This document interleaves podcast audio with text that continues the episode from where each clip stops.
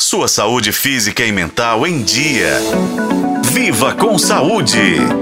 Você já deve ter ouvido falar sobre a yoga, mas vou contar alguns benefícios aqui hoje que podem explicar por que tantas pessoas estão se apaixonando por essa atividade.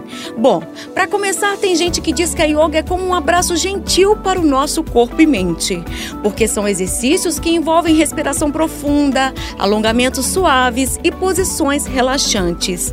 Parece simples, certo?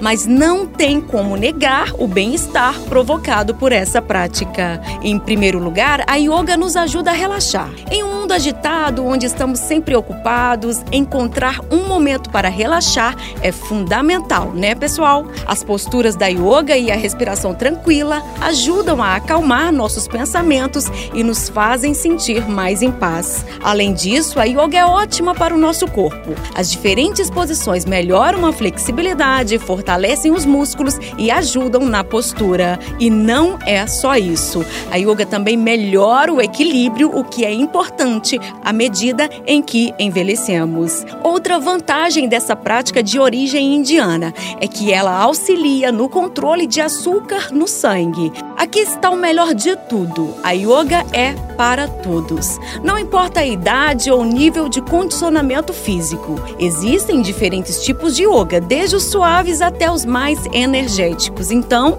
todo mundo pode encontrar um estilo que se encaixe perfeitamente.